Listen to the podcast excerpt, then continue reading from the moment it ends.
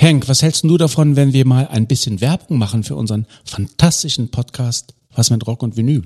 Ja, aber was willst du denn da sagen? Na, dass wir ein überragend guter Musikpodcast sind. Wir reden wöchentlich über die wunderbare Welt der Rockmusik, querbeet durch die Jahrzehnte und Musikgenres. Also was meinst du, machen wir einen Spot? Ja, aber wozu? Wir sind doch so gut. Wir brauchen doch keine Werbung. Was mit Rock und Vinyl? Überall da, wo gute Podcasts zu Hause sind.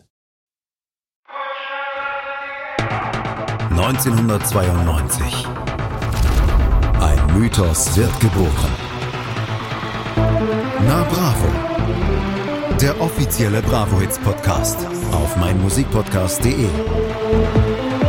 Viel Spaß auf der Reise mit Jenny Wu und Andreas Thies.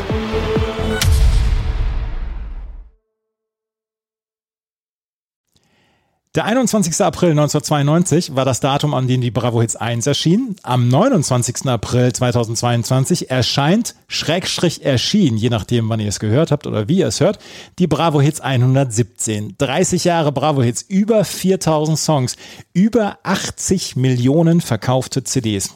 Erfolgsmodell kann man wohl so sagen. Und das wollen wir hier heute auch nochmal feiern in einem Special von Na Bravo, dem offiziellen Bravo Hits Podcast hier auf meinmusikpodcast.de. Hallo Jenny. Hallo Andreas, was glaubst du, wie viele du von diesen ganzen Bravo-Hits besitzt? Ich? Ja. Ich, ich hätte jetzt so gesagt 20. Also Ja. ich habe irgendwann habe ich aufgehört. Das ist wie bei früh, den frühen Folgen von den drei Fragezeichen. Bis 30 hat man sie besessen, danach nicht mehr. Ja, richtig. Ja. Also so 20 hätte ich jetzt gesagt, habe ich, beziehungsweise 25. Die ersten 25, die konnten wir fast alle in CD-Form dann auch schon präsentieren. Und ähm, ja, aber danach wurde es dann ein bisschen weniger. Du hast gar keine, oder? Ich hatte, ich besaß welche als Kind und habe sie nicht mehr. Ja, ja. Es ist aber trotzdem ein Stück Kulturgut, weil 30 Jahre lang besteht diese Bravo-Hits. Und ich habe dann mal äh, geguckt, 21. April 92, die äh, Lindenstraße, die gab es damals und war damals groß beliebt und hatte 8 Millionen Zuschauer jede Woche. Die gibt es inzwischen auch nicht mehr. Und 1992, am 19. April 92, gab es die Folge Heimat von der Lindenstraße. Und dann steht nämlich in der Inhaltsangabe, Benny hat sich durchgesetzt und ist nun doch mit Claudia nach Borna gefahren. Vor Ort erwartet sie eine triste Kulisse aus Industrie- und Wohnblöcken. Während die Begrüßung mit Mutter Margot herzlich ausfällt, benehmen sich Vater Günther und Bruder Dieter schon reservierter. Das war damals mit Benny, der die ältere Frau als Freundin hatte und dann mit ihr rüber in die äh, neuen Bundesländer rübergegangen ist. Das waren ganz, drei ganz, ganz furchtbare Folgen damals. Du hast es nicht geguckt, ne? Nee, erzähl's mir bitte nochmal, aber die Inhaltsangabe ist fantastisch. Ich kann noch weiterlesen.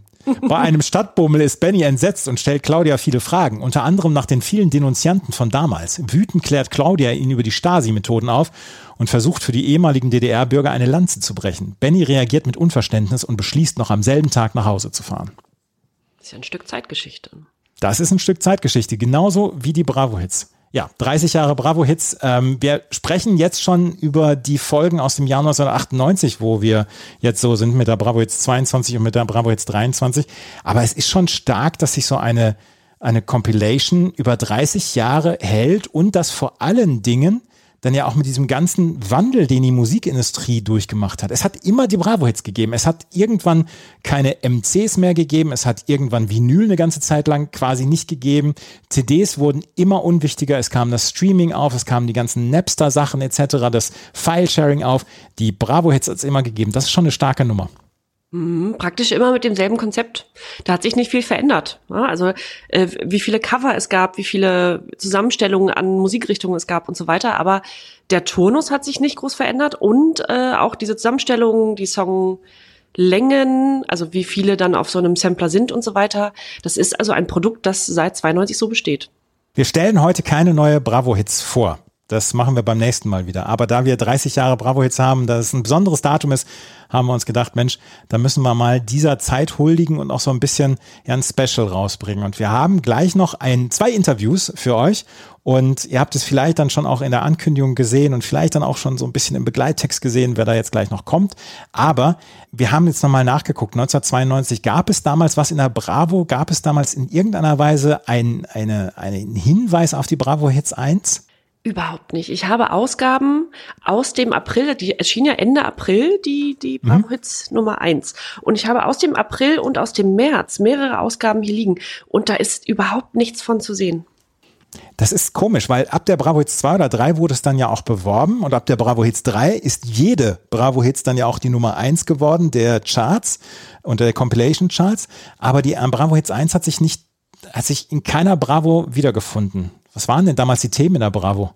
Mm, ähnlich wie heute. Also wir haben auf dem Cover ganz verschiedenes. Wir haben zweimal Michael Jackson, dann haben wir auch immer noch mal Madonna. Wir haben Beverly Hills, äh, was ja riesengroß war 1992 mit Jason Priestley und Shannon Doherty auf dem Cover. Die Army of Lovers, die haben wir auch schön besprochen.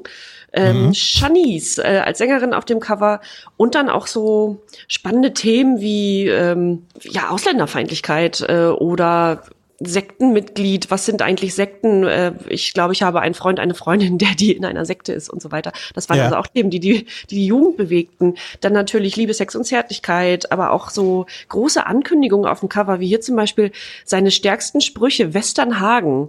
Und dann habe ich mal geblättert und es ist ein Poster von Marius Müller-Westernhagen drin und ein, ein Mini-Interview, aber ich habe keinen starken Spruch gelesen. Da wurde also viel mehr angekündigt, als eigentlich drin war. Und man muss auch sagen, 1992 war die Bravo noch etwas wirr aufgeteilt. Diese ganzen Sektionen und ähm, also womit sie auch bekannt wurden, dann Dr. Sommer und so, das äh, hat sich dann, glaube ich, erst äh, da, wo wir uns gerade im Podcast bewegen, Ende der 90er so richtig rauskristallisiert.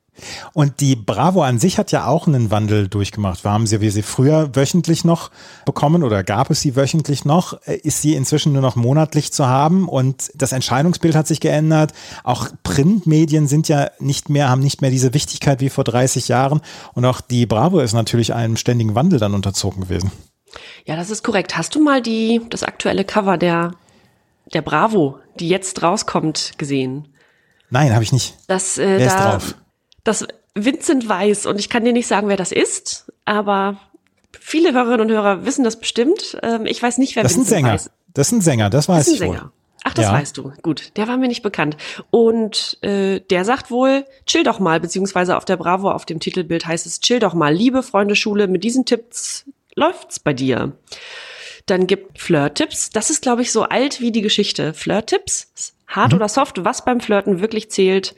Äh, Flirt-Tipps von Sean Mendes, also auch ein Sänger.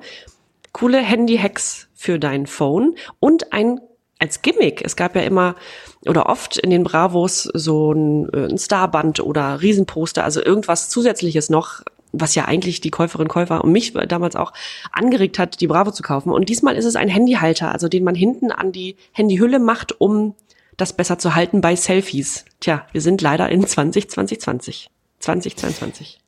Ja, das ist stark. Es, äh, auch 30 Jahre später gibt's noch die Bravo, wie gesagt, auch in einem etwas anderen Format, aber es gibt sie noch und die Bravo-Hits gibt es nach wie vor. Vier Ausgaben pro Jahr und die aktuellste, mit der die Bravo-Hits 30 Jahre feiert, ist die Bravo-Hits 117. Und ich war relativ glücklich, dass auf der Bravo-Hits 117 einige Künstler dabei waren, die ich auch noch kannte. One Republic ist zum Beispiel drauf. Oder Florence and the Machine ist drauf. Coldplay und Selena Gomez zusammen. Und als letzte Songs Materia und die Toten Hosen mit ihren Songs Scheiß Ossis und Scheiß Wessis. Das, äh, Ja, das ist konsequent, ja. da bin ich sehr beruhigt, dass wir da noch ein paar Songs drauf haben, die ich noch kenne. Ansonsten, es zeigt oder bildet natürlich das Zeitgeschehen ab. Und es bildet das Zeitgeschehen ab. Da haben wir natürlich dann auch mal geschaut, wen wir als Interviewpartner bekommen. Und da haben wir, und da sind wir fündig geworden, und haben wir nämlich Thorsten Tutzek, der die Bravo-Hits verantwortet, seit nunmehr über 20 Jahren, haben wir gefunden und haben mit dem gesprochen, beziehungsweise ich habe mit ihm gesprochen. Und das Interview, das wollen wir euch nicht vorenthalten, ist eine halbe Stunde und ist, denken wir, sehr hörenswert, weil auch einige Fragen beantwortet werden, die wir uns schon gestellt haben, die ihr euch dann auch vielleicht schon mal gestellt habt, wenn ihr die Na Bravo-Ausgaben gehört habt. Wir hören uns dann gleich nach dem Interview wieder. Henk, was hältst du davon, wenn wir mal ein bisschen Werbung machen für unseren fantastischen Podcast Was mit Rock und Vinyl? Ja, aber was willst du denn da sagen? Na, dass wir ein überragend guter Musikpodcast sind. Wir reden wöchentlich über die wunderbare Welt der Rockmusik, querbeet durch die Jahrzehnte und Musikgenres. Also was meinst du, machen wir einen Spot? Ja, aber wozu? Wir sind doch so gut. Wir brauchen doch keine Werbung. Was mit Rock und Vinyl? Überall da, wo gute Podcasts zu Hause sind.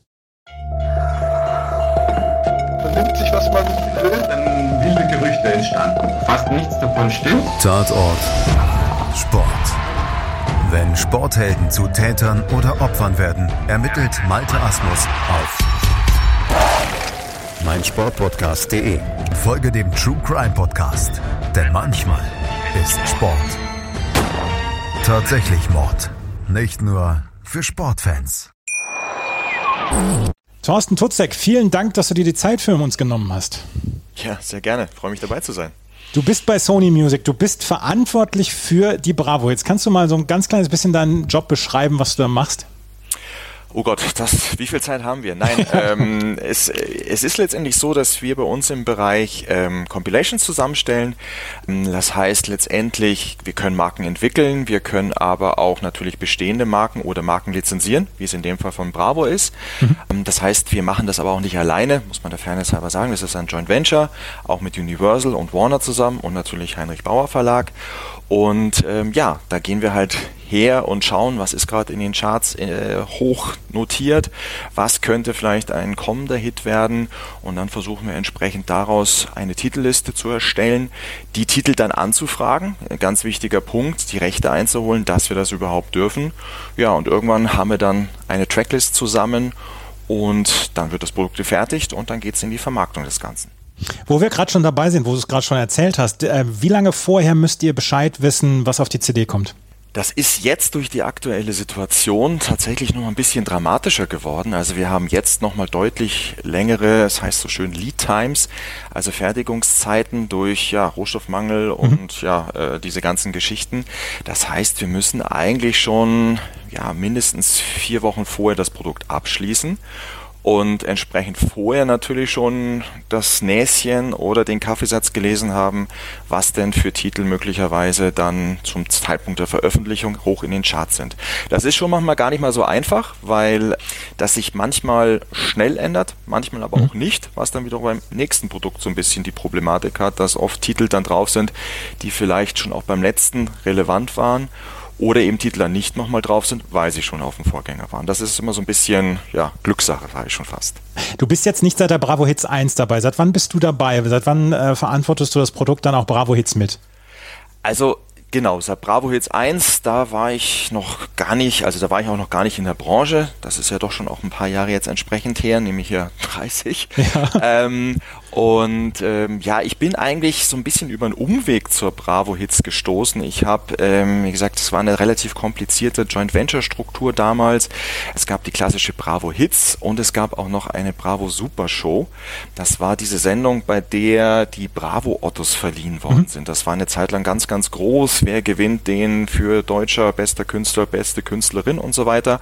Und dazu gab es auch einen Tonträger. Es gab vor allem auch, und das war ganz spannend, eine große Sendung also beziehungsweise ein Event. Das war damals, als ich dazugekommen 2000, also jetzt auch schon 22 Jahre her, war das damals in der Köln Arena vor, ich lass mich nicht lügen, 10, 15.000 Leute passen da ja rein und die ja. war gut gefüllt. Und ähm, ja, das war so meine erste Berührung, wo ich dann selber verantwortlich war, eine entsprechende Bravo-CD äh, letztendlich zu erstellen und hoffentlich auch dann, oder das war dann auch so hoch in die Charts reinzubringen, weil das kurze Exkurs, das war schon immer so ein Punkt, Bravo Hits war eigentlich prädestiniert und war eigentlich auch damit gezwungen, auf Platz 1 der Charts, der Compilation Charts zu gehen. Das war ja dann so um die Jahrtausendwende, wo du dann dazu gestoßen genau, bist. Genau, ne? 2000. 2000 ja. war das genau, ja. Zu, zu dem Zeitpunkt war ja die Bravo-Hits äh, quasi somit das größte Produkt, was wir hatten, gerade so was die Sampler angeht, was die Compilations angeht. Ähm, wie war es damals da, in, zu diesem Produkt dazu zu kommen? Weil ähm, das Standing war ja wirklich exorbitant groß damals.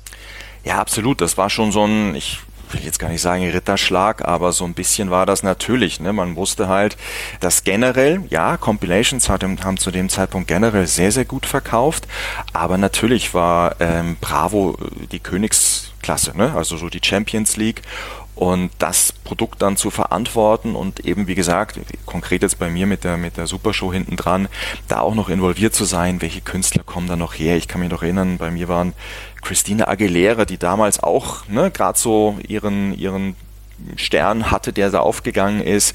Ähm, es war auch echt mit dabei, mit, mhm. wo die ganze Halle geweint hat, als Kim Frank dann Sag mal, weinst du äh, gesungen hat.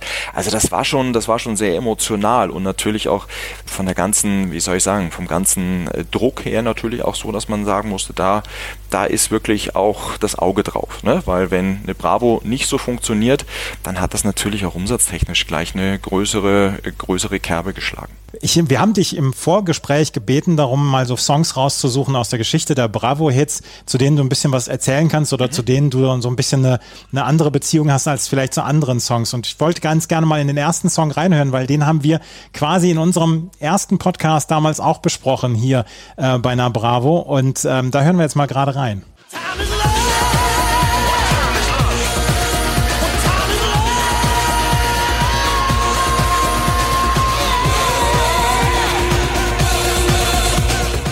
The KLF. Genau. Uh, America What Time is Love. Ein Monster-Hit. Das, haben, das hat Jenny, die damals noch zu jung war für, äh, für die Bravo Hits 1 oder die noch, noch sehr jung war, hat das gar nicht so gutieren können. Für mich war es damals ein Monster-Hit. Was war es für dich 1992? Ja, für mich natürlich auch. Ne? Das waren so die klassischen Zeiten, wo man irgendwie abends feiern gegangen ist und dann äh, zu der Nummer natürlich äh, nochmal mehr die Arme nach oben gereckt hat. Und äh, das war, ist für mich auch jetzt immer noch ein richtiger Klassiker. Das Besondere bei der, ich glaube, ihr habt das ja damals dann auch entsprechend so besprochen, das Besondere bei der Nummer war, dass äh, KLF ja nicht so ganz sauber war, was die Rechteklärung bei dem Titel betraf. Mhm. Äh, sprich, ähm, was ich ja vorhin schon kurz erwähnt habe, man braucht Rechte, um entsprechend den Titel zensieren bzw. dann nutzen zu dürfen. Und wenn da zum Beispiel irgendwelche Samples oder ungeklärte Sachen mit drin sind, dann kann da Schwierigkeiten geben. Und das war halt bei KLF der Fall, dass diese Nummer was hatte, was dann nicht ganz so legal war und ja. entsprechend musste die Nummer, und das ist auch das Besondere, ne? Bravo Hits 1 hatte diese Nummer drauf. Hm, es gab dann aber eine Nachauflage später, da war die dann nicht mehr drauf, nämlich genau aus diesen rechtlichen Gründen, da war dann die gute Sandra drauf, quasi als Ersatz. Und das ist halt schon nochmal was Besonderes, eigentlich fast sogar ein ein Sammel-Item, äh, ne, im Sinne ja. von, ey, ich habe wirklich noch das Original mit KLF. Es war, ein, es war ein super Hit damals. Ich habe den Song auch sehr, sehr gemocht. Und gab es das nochmal, dass ihr, dass ihr Songs mit runternehmen musstet und in einer anderen Auflage dann nochmal aufbringen musstet? Wir haben natürlich versucht, weil, ne, weil ich auch gesagt habe, da waren, man hat da natürlich Hunderttausende an Units geschippt, also rausgestellt. Und wenn dann sowas passiert, man kann dann ja auch äh, letztendlich einstweilige Verfügungen bekommen, dass man dann das ganze Produkt wieder zurückholen muss und so weiter und so fort. Das heißt, da hat man natürlich, das war damals bei der ersten noch ein bisschen anders. Da war die Bravo als Marke auch noch, oder die Bravo Hits als Marke auch noch nicht so etabliert. Danach hat man schon geguckt, dass man dann wirklich solche ich sage jetzt mal, kritischen Fälle eigentlich vermieden hat, um einfach nicht wirklich in Schwierigkeiten zu kommen, weil das ist dann wirklich ein echtes finanzielles Fiasko, ne? wenn man mhm. dann ein Produkt zurückholen muss. Und also ich kann mich jetzt offen gesagt nicht wirklich daran erinnern, dass wir nochmal so eine Situation hatten, ähm, weil wir, wie gesagt, im Vorfeld immer geguckt haben, ist das Ding sauber und uns dann sicherheitshalber lieber für den Weg entschlossen haben, weil am Ende sind ja trotzdem noch über 40 andere gute Hits drauf. Ja, du hast eben äh, angesprochen, dass ihr heute mindestens vier Wochen vorher das schon abgeschlossen haben müsst. Und ja. wir sprechen auch gleich noch drüber, dass die Musiklandschaft heute natürlich eine ganz andere ist als vor, vor 30 Jahren. Wie ist es denn damals abgelaufen, so auch ab der Zeit, wo du dann mit übernommen hast? Wie habt ihr damals die Künstler gesichtet? War das dann, wir hatten ja, es, Internet war damals noch ganz stark in den Kinderschuhen etc. Ähm, wie habt ihr damals diese Bands gesichtet und die Projekte, die gesichtet wurden?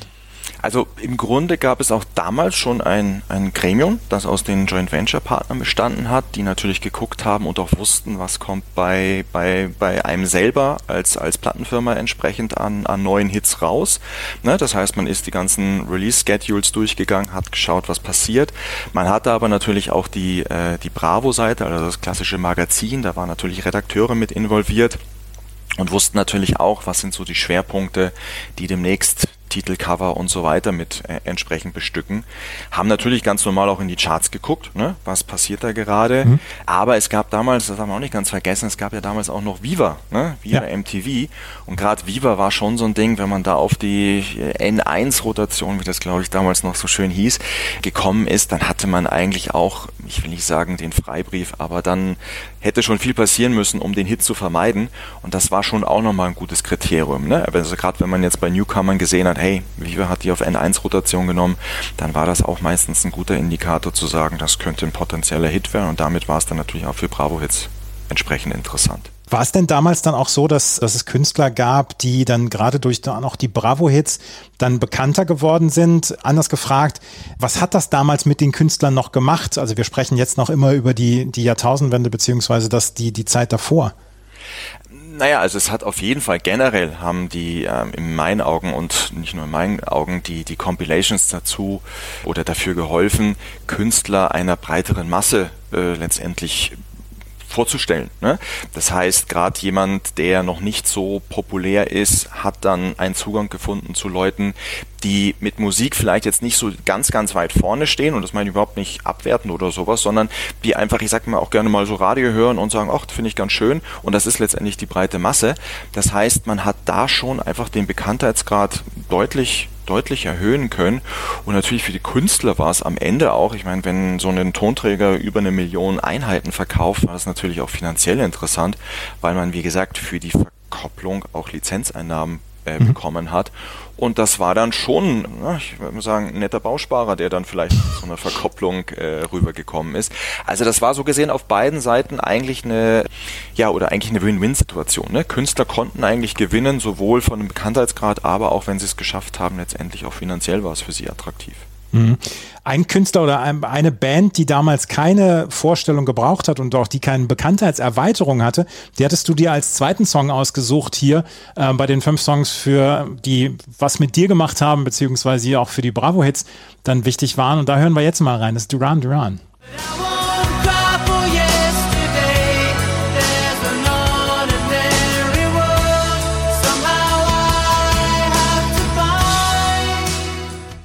Ordinary World von der Bravo Hits 3 von Duran Duran. Das war zum Beispiel eine Band, die keine Vorstellung damals gebraucht hat. Eine der größten Bands der 80er Jahre und die 93 dann nochmal ja, so, so einen richtig großen Hit dann auch mit Ordinary World hatten aber wie du richtig sagst, ne, die eigentlich in den 80er Jahren so mhm. dieses, äh, dieses große Standing haben, die ja dann, ich sage jetzt mal, ich will gar nicht sagen, Vorläufer der Boybands war, aber in gewisser Weise ja schon. Simon ne? Le Bon war schon ein Schnuckel.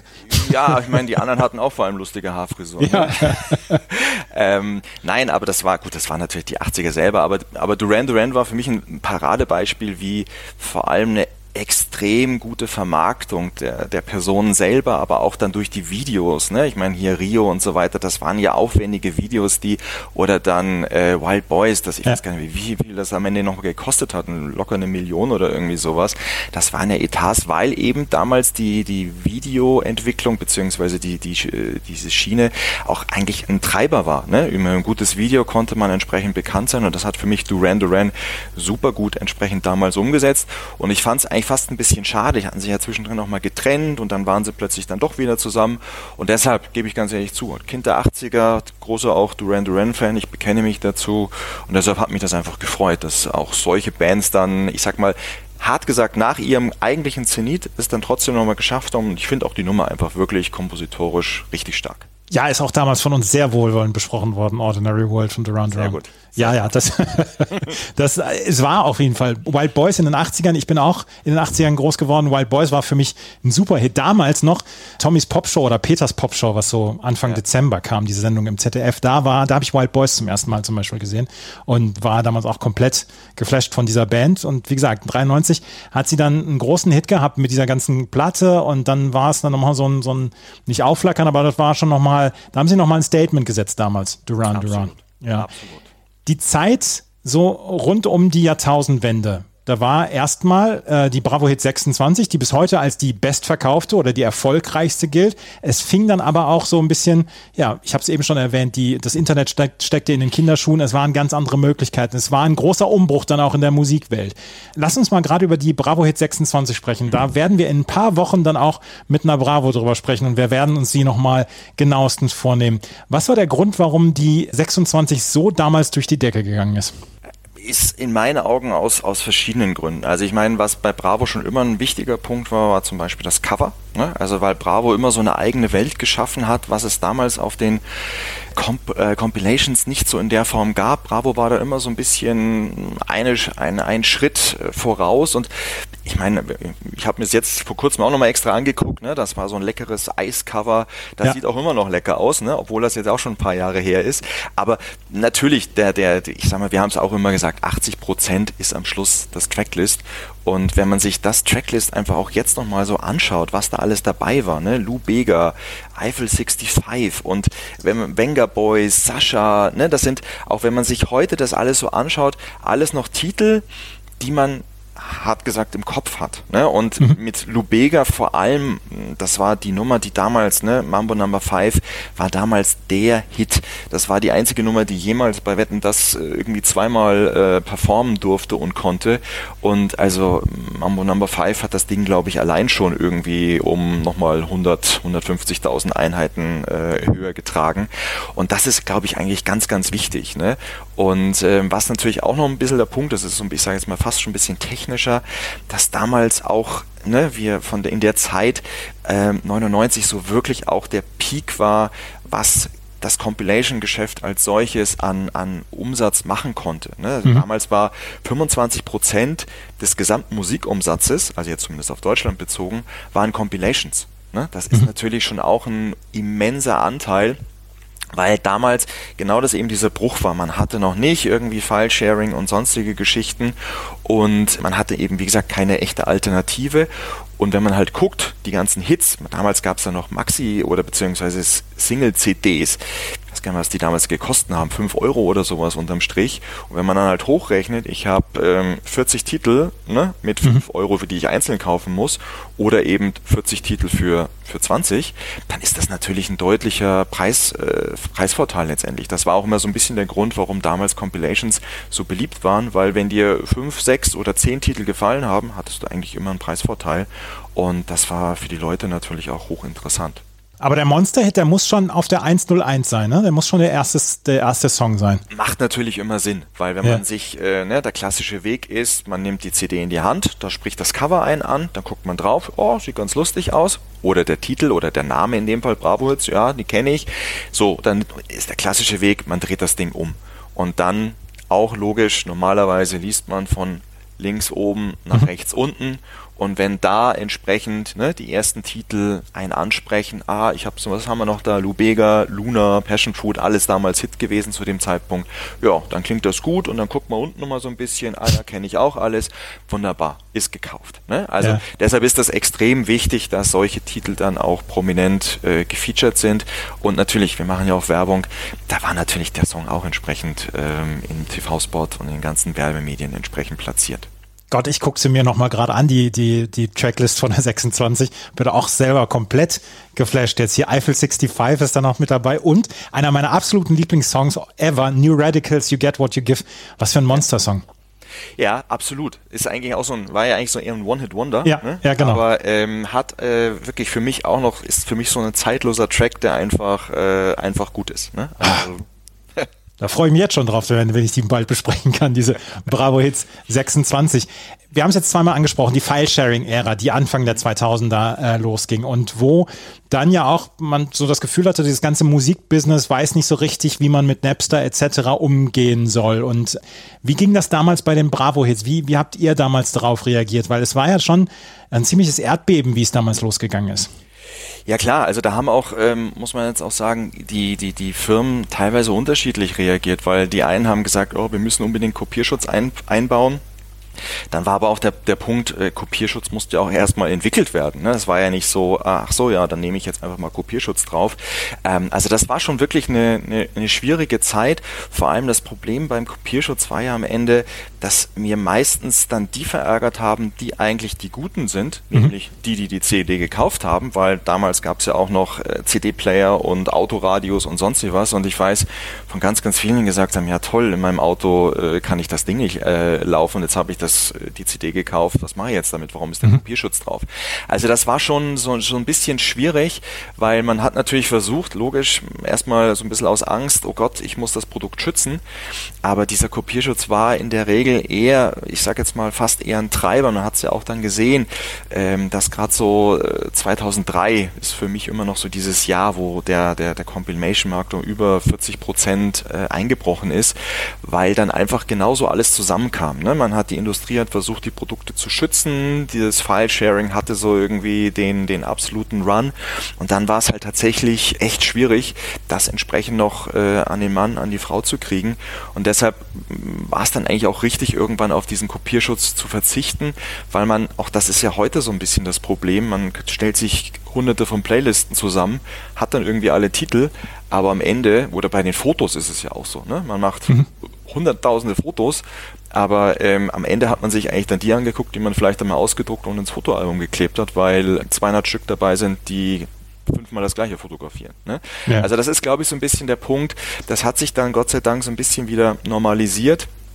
Ähm, aber klar, es hat sich die, der, wie soll ich sagen, die Box der Pandora war geöffnet und äh, man hatte immer die Möglichkeit, Titel, die äh, oder Compilations oder generell Alben von Künstlern immer irgendwie natürlich auch über File-Sharing letztendlich zu kriegen.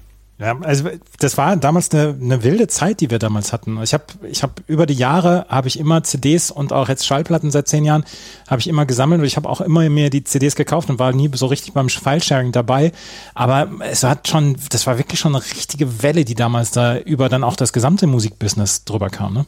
Ja, absolut, absolut. Also das war ja dann auch der Punkt, dass man versucht hat, eben in, ins äh, Download-Geschäft zu gehen und jetzt, was man ja auch merkt durch Streaming, ähm, wächst es ja auch, Gott sei Dank. Ne? Also das mhm. heißt, das Streaming hat ja jetzt dazu geführt, dass die Musikbranche als solches wieder deutliche Wachstumszahlen hat und das ist ja auch eigentlich ganz gut und jetzt tatsächlich so ein, so ein breiter Mix angeboten wird. Ne? Man kann immer noch, ja, auch physisch CDs kaufen.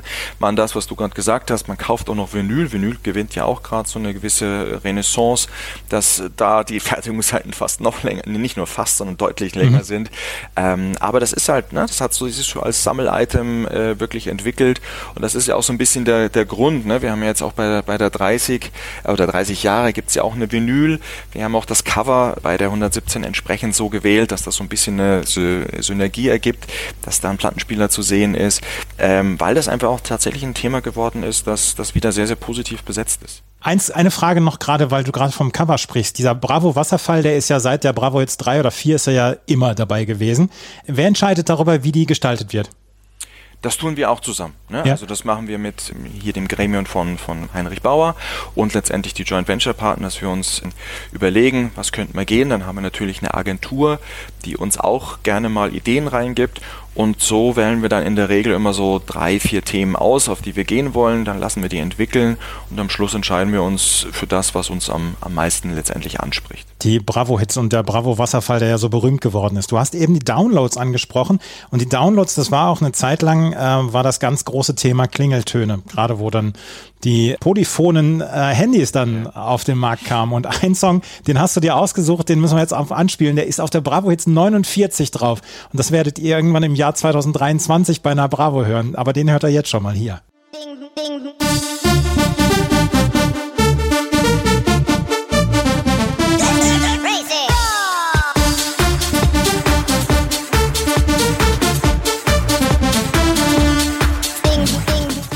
Da möchte ich sagen, ich bin Purist, was Musik angeht. Und der Crazy Frog hat mich damals, habe mich damals ähm, sehr auf dem falschen Fuß erwischt. Damals diese Klingeltonwerbung ähm, war eine ganz große Geschichte für ein paar Jahre.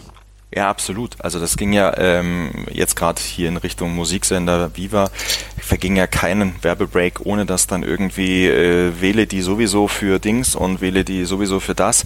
Und äh, Crazy Frog war da ja auch irgendwie dauernd zu hören. Ich fand, ne, da kommt bei mir natürlich so ein bisschen wieder ne, 80er Jahre eigentlich, äh, äh, ne, Harold Faltermeier, ja. Beverly Hills Cop, äh, clever umgesetzt, muss man einfach sagen. Und mega erfolgreich, weil das einfach so ein wirklicher ähm, Ohr Catcher in dem Fall war. Und wenn man ja auch guckt, ne, Crazy Frog, äh, das Video, ich, ich müsste jetzt echt lügen, aber irgendwann waren es mal bei 800 Millionen, wahrscheinlich inzwischen schon eine Milliarde. Das ist ja Wahnsinn, was das Video geguckt wurde oder weiterhin noch geguckt wird. Ähm, das ist einfach ein Phänomen gewesen. Also Hut ab vor denen, die damals gesagt haben, wir entwickeln das, äh, wir machen das großartig, einfach großartig. Ich weiß, es polarisiert extrem. Ich würde jetzt auch, ich habe es auch mehr aus dem Polarisieren herausgenommen, mhm. weil es einfach so ein Ding ist, das das fällt auf und das am Ende ist das aber auch einfach wichtig. Ne?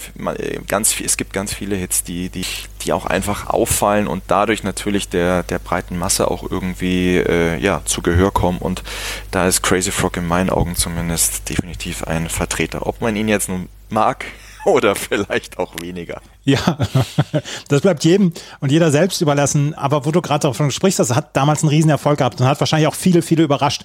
Gab es bei, ähm, bei euch, äh, die ihr die Bravo-Hits zusammengestellt habt, gab es dazwischendurch Künstler, wo ihr gesagt habt, wow, dieser Erfolg hat mich jetzt komplett überrascht und, und die ihr vielleicht draufgenommen habt, weil ihr gedacht habt, ach, das passt noch gut rein und die dann wirklich Hits wurden dann auch richtig? Ja, gab es auf jeden Fall. Also da weiß ich noch einen, eine Nummer, die hat damals äh, der Verlagsleiter irgendwann uns auch mal vorgestellt und hat gesagt, hier, die Nummer, die ist super. Äh, das war Sunrise Avenue. Mhm. Auch jetzt grundsätzlich kein Act, äh, den man ja jetzt nicht mehr äh, kennt. Aber ähm, damals war das so äh, die, die, eine der ersten Nummern, das war Fairy Tale Gone Bad. Und das war eine Nummer, die musikalisch gut war, die aber ja auch ein bisschen langsamer losging und einfach gebraucht hat.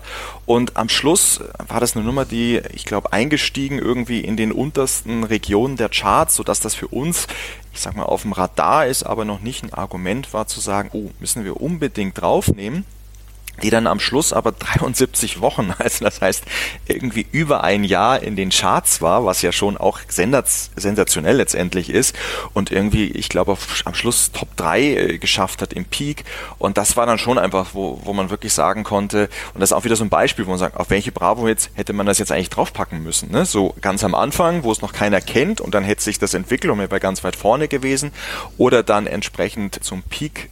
Also das sind so Nummern, ne? gerade wie gesagt, 73 Wochen in der Zeit haben wir, glaube ich, fünf Bravo-Hits veröffentlicht. Also hätte theoretisch auf jeder sein können und dürfen. Aber das sind so Nummern. Es gab dann, ich glaube, es war fast ähnliches Zeitung, gab dann von Matterfix, Big City Life auch nochmal eine Nummer, ja. die, die sich eher so langsam entwickelt hat. Also wie gesagt, solche Nummern ähm, gibt es durchaus immer wieder, die, die sich, wie soll ich sagen, langsam erst hocharbeiten und dann am Schluss nochmal so richtig das Feuerwerk ab, äh, abgeben. Äh, und das finde ich auch immer schön, ne? dass es Absolut. nicht so äh, gleich vorhersehbare Sachen gibt, sondern auch solche Sachen, die sich entwickeln können. Ja, ich habe es jetzt nochmal gerade nachgeguckt. Das war auf der On the Way to Wonderland. Dieses, dieser Song von Sunrise Avenue, das war die dritte Single. Die ersten beiden waren quasi unter Ausschluss der Öffentlichkeit, wie sie veröffentlicht worden sind, nur in Finnland gechartet. Ja, und dann ist Fairy Tale Gone Bad so komplett durch die Decke gegangen. Und ja, du sagst es, 73 Wochen in den deutschen Charts und äh, ein Mega-Hit. Wo wir das jetzt gerade sagen, Titel, die euch überrascht haben, gab es auch Titel, wo ihr gesagt habt, ah, die haben wir verpasst, weil wir haben nämlich äh, schon drüber gesprochen bei einer Bravo, dass äh, Barbie Girl von Aqua nicht drauf war auf den Bravo-Hits. Und das ist ja zum Beispiel ein Song gewesen, der damals super draufgepasst hätte. Absolut, aber ähm, ich, ich gebe zu, da habe ich noch nicht selber mitentscheiden nee. Äh, können. Aber äh, bei Barbie Girl weiß ich selber auch, ähm, dass, also es sollte eigentlich keine rechtlichen Probleme bei der Nummer gegeben haben, aber ich weiß zum Beispiel, dass auch Viva als Fernsehsender damals auch gesagt hat, und ne, wenn man das Video noch vielleicht auch halb vor Augen hat, mhm. sagt man ja auch, doch, das Video ist doch absolut Viva-affin. Und Viva hat das äh, auch nach mehrmaliger Vorlage erstmal nicht gespielt, sodass man da, ich sag mal, so ein bisschen zu Tricks greifen musste. Und äh, danach wurde es nämlich dann der große Hit und dann ist es auch gespielt worden. Und möglicherweise war das damals auch genau der Punkt, warum man gesagt hat, wir haben jetzt äh, äh, Barbie Girl gar nicht auf der Bravo drauf, weil es zu dem Zeitpunkt eben nicht die klassische Viva-Rotation und vielleicht schon in den Charts war. Ne? Also mhm. das, das, das kann gut sein und da, wie gesagt, gibt's immer so ein paar äh, Ausnahmen, warum, wieso, weshalb das vielleicht dann äh, entsprechend so dann nicht der Fall war. Gibt zwischendurch natürlich sicherlich dann auch Sachen, wo man sagt, ja, da kommen wir mit den Rechten nicht zurecht, oder? Genau, also ne, ich sag jetzt mal ACDC, jetzt ist vielleicht mhm. nicht so der klassische äh, Act, den man auch auf einer Bravo ver äh, vermuten würde, weil es jetzt, weil sie eher Album als jetzt klassische Single-Künstler sind. Aber es gibt einfach Bands, auch Nirvana, die einfach sagen, wollen wir nicht, äh, wir schließen das kategorisch aus. Und das ist natürlich schade. Oder eben, wie gesagt, rechtlich, weil äh, ich sage mal, irgendwelche Samples drin sind, die nicht geklärt mhm. sind, ähm, dann ist das natürlich einfach ein Problem. Was auch oft ein Problem war, waren, waren Soundtracks mhm. Soundtrack-Titel, weil dann dieser Song in der Regel eben für diesen Soundtrack produziert wurde und da in der ganzen Rechtekette eigentlich dann nur das für den Soundtrack geklärt wurde und nicht für irgendwelche weiteren Auswertungen. Also da ist, wie gesagt, da gibt es leider Gottes immer ein größeres Füllhorn an Möglichkeiten. Sonst war immer, ich sage jetzt mal schon immer ein großer Kampf. Aber ich glaube, wenn man sich so anguckt, glaube ich, hat man es geschafft, doch immer eigentlich ein ganz gutes, auch namhaftes ähm, Portfolio an Künstlern zu erstellen. Absolut. Wir freuen uns ja bei jeder Ausgabe so, so darüber, über die namhaften und über die nicht so namhaften Künstler, wo wir dann auch noch immer noch recherchieren müssen, was, was waren das damals für ein Projekt und was war das damals für eine Band. Du hast dir bei den fünf Songs, die du da ausgesucht hast, hast du noch zwei von neueren Bravo-Hits rausgesucht. Die eine Nummer ist jetzt auf der Bravo-Hits 114 drauf gewesen im Juli 2021, ähm, aber die meisten werden den Song dahinter erkennen, beziehungsweise das Original.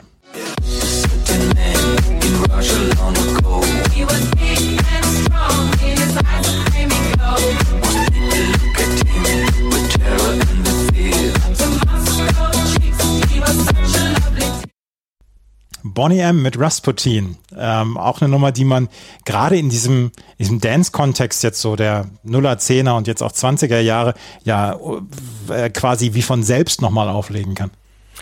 Ja, da, der, die Geschichte dahinter war ja das Original, ne, also Bonnie M mit Rasputin äh, über, über TikTok wirklich Ende des letzten Jahres so einen richtigen Hype ja. äh, bekommen hat. Und das war bei uns so ein bisschen, weil Boney M ist bei Sony äh, unter, unter Vertrag, da liegen die Rechte im, im, im Katalog. Das war so ein bisschen der Aufhänger, dass er gesagt hat, hm, was kann man da damit machen? Und weil du vorhin gefragt hast, was mache ich denn? Wir machen einmal natürlich jetzt die klassischen Compilations. Wir haben aber auch ein Label bei uns, das sich entsprechend um Dance-Tracks kümmert. Und ähm, so kam dann eigentlich so diese Vernetzung raus, dass wir gesagt haben, okay, das Thema ist jetzt gerade äh, auf TikTok heiß. Äh, wir haben dann äh, entsprechend geguckt, was könnte man jetzt in den, wie könnte man den Song noch in ein neueres Gewand bilden. Und dann hatten wir hier über auch unsere Kollegen hier von, von Ministry of Sound, haben wir den Künstler Majestic gefunden und der hatte einen coolen Remix gemacht und dann haben wir gesagt, okay, das veröffentlichen wir jetzt bei uns direkt auf dem Label.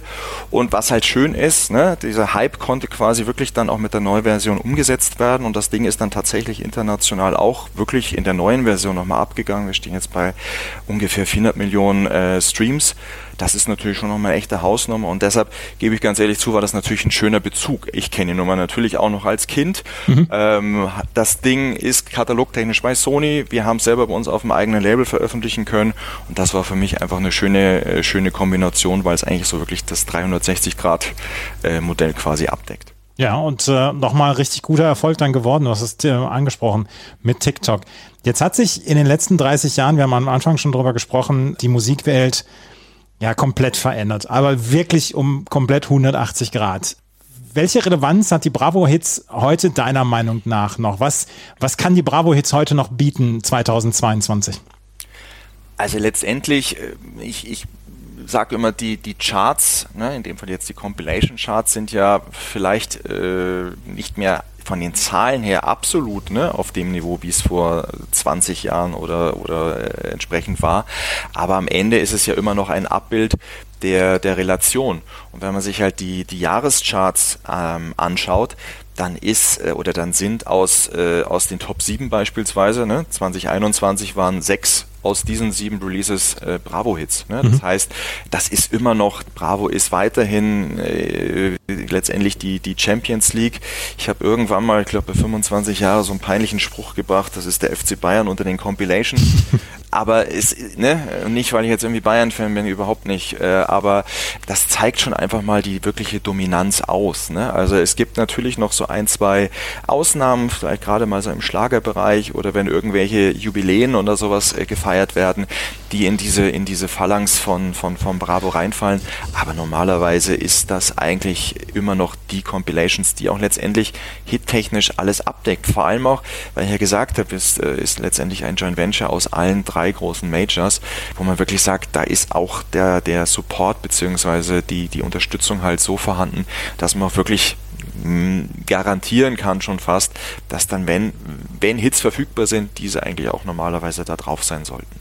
Alle Vierteljahr gibt es dann auf Twitter ähm, einen Tweet mit, möchtest du dich alt fühlen? Die Bravo-Hits haben gerade Ausgabe 117 oder 118 veröffentlicht. Ähm, es ist ja so ein bisschen das alte Schlachtschiff dann ja auch der Compilations. Ja, ne, also ich meine, natürlich mit eben jetzt 30 Jahren ist das auch wirklich äh, so. Es gibt eigentlich keine wirkliche Brand mehr, die jetzt so dieses, diese Zeitspanne hat. Ne? Es gibt mhm. ein paar im, im ich sage jetzt mal, in Genres wie Dance, die jetzt die 25 Jahre geschafft haben, Dream Dance, Club Sounds und solche Sachen. Aber wirklich so im, im Hitsegment ist das auch wirklich, und wenn ich jetzt sage Dinosaurier, meine ich das jetzt wirklich äh, positiv, ist das einfach noch so. Und eben aber aufgrund dessen, dass sich die Qualität, die auf diesem Produkt ähm, in der Regel immer zu finden war, auch wirklich über die Jahre kontinuierlich gehalten hat. Das ist, glaube ich, ganz, ganz wichtig und dass entsprechend auch wirklich mit sehr viel Sorgfalt rangegangen wird, so ein Produkt entsprechend zu erstellen. Ist ein immer noch sehr gut aussehender Dinosaurier, wenn ich mir die Bemerkung erlauben darf. Ja, finde ich auch. Ja. Thorsten Totzek und hoffen wir, dass es in 30 Jahren immer noch die Bravo jetzt geben wird, dann mit äh, Folge 250 und äh, dann sprechen wir uns wieder. Ja, gerne. Ich komme dann gerne aus der Rente zurück. Vielen Dank für das Gespräch, das hat mir großen Spaß gemacht. Ja, danke auch. Mir auch. Vernimmt sich, was man will, dann wilde Gerüchte entstanden. Fast nichts davon stimmt. Tatort Sport. Wenn Sporthelden zu Tätern oder Opfern werden, ermittelt Malte Asmus auf meinsportpodcast.de. Folge dem True Crime Podcast, denn manchmal ist Sport tatsächlich Mord. Nicht nur für Sportfans. Das war Thorsten Tutzek. Jenny, es sind ein paar Fragen beantwortet worden, die ich mir vorher gestellt habe, die wir uns schon vorher gestellt haben. Unter anderem die Platzierung der Songs, wie er es erklärt hat. Das fand ich sehr schön. Die Platzierung der Songs. Ja, also welches, welcher Song als Nummer eins da ist und welcher Song, welcher Song wohin kommt auf so einer Bravo-Hits. Dass immer ein Superhit gleich die Nummer eins sein muss und auf, ja. der, auf der zweiten CD ein Superhit Nummer eins sein muss und dann äh, bei den letzten Songs auch immer einer dabei sein muss. Genau, das haben wir aber auch, glaube ich, im Laufe unserer Sendungen äh, schon gedacht, ne? Wir haben ja meist mit einem Monster-Hit angefangen, die CD. Das ist jetzt bei der aktuellen, die jetzt rauskommt, die 117 auch so. Da ist es Sean Mendes, der ja auf dem, ne, auch eine Rolle spielt auf dem Bravo-Titelblatt und jetzt mhm. eben auch als erster Song auf der Bravo Hits drauf ist Sean Mendes und der ist ja, glaube ich, ein Riesen-Superstar. Auch hierzulande ja. mittlerweile. Bis, bis 2026 oder 27, bis wir die Bravo jetzt 117 besprechen, müssen wir uns die Künstler alle nochmal anhören. Ich kenne ein Drittel davon, habe ich ja. grob überschlagen. Aber da kennst du mehr als ich. das ist auch, ja, ja, gut, es ist eben eine andere Zeit. Ja, und äh, was Thorsten auch, äh, was ich ganz spannend fand, was er auch zu äh, The KLF sagte, ne? Äh, mhm. Zu, dem, zu der allerersten Bravo-Ausgabe, wo es ja diese, diese ja, besondere Begebenheit gab, dass er eben ausgetauscht wurde später mit dem Sandra-Track. Und äh, wir haben uns mal angeguckt, ne, was bei eBay die Originalplatte, also auf Vinyl, äh, die Hits 1 äh, mittlerweile so bringt. Und da sind wir bei 120 Euro bei eBay ah. und ich habe bei eBay Kleinanzeigen habe ich eine Vinyl-Version gefunden für 320 Euro. 300, ja, 320 Euro. Mit und dem, mit dem KLF. Mit dem KLF-Song, ja, ja, ja. ja. Also ich meine, ich würde für den KLF-Song alleine schon 320 Euro bezahlen, ne? Ich dann ja. noch die Platte bekomme. Also ja, das ist, das ist eine coole Geschichte damals gewesen, dieses mit KLF und dass sie damals einen anderen Song haben mussten und dann Sandra genommen haben und diese, die Leute, die die Bravo Hits 1 noch mit The KLF haben, dass die sich glücklich schätzen können, weil sie da wirklich eine Rarität haben und was ich halt auch cool fand, sie mussten dann halt mussten halt später dann sagen, okay, also da darf kein Fehler mehr passieren, wenn Samples, wenn zu Samples irgendwelche Rechte nicht geklärt sind, dann können wir den Song nicht mit draufnehmen und dass manche Songs dann auch nicht dabei waren und bei Aqua und Barbie Girl habe ich ihn ja auch festgenagelt. ja, da musste ja. er auch, äh, musste er am Ende auch zugeben, dass das, dass es vielleicht ein bisschen verpasst hatten, weil es ja nun wirklich sehr gut auf die Bravos gepasst hätte. Ja, absolut. Aber wie gesagt, auch Viva hat damals so ein bisschen den Zug erstmal verpasst und hat es dann erst hinterher mit draufgenommen. Und was ich auch ganz, ganz äh, lustig fand, welche Songs ihn überrascht haben, dass, dass er dann auch noch ein, zwei Songs dann hatte, wo er gesagt hat, ja, die Songs, da waren wir komplett überrascht von dem Erfolg. Dieses Song Sunrise Avenue war es ja zum Beispiel. Genau. Kopierschutz hat mich übrigens auch geärgert Anfang der Nullerjahre, weil ich nämlich auch immer gedacht habe, Mensch, ich bin doch einer der Käufer, warum werde ich denn hier so bestraft? Weil mein CD-Player konnte äh, CDs mit Kopierschutz auch nicht abspielen.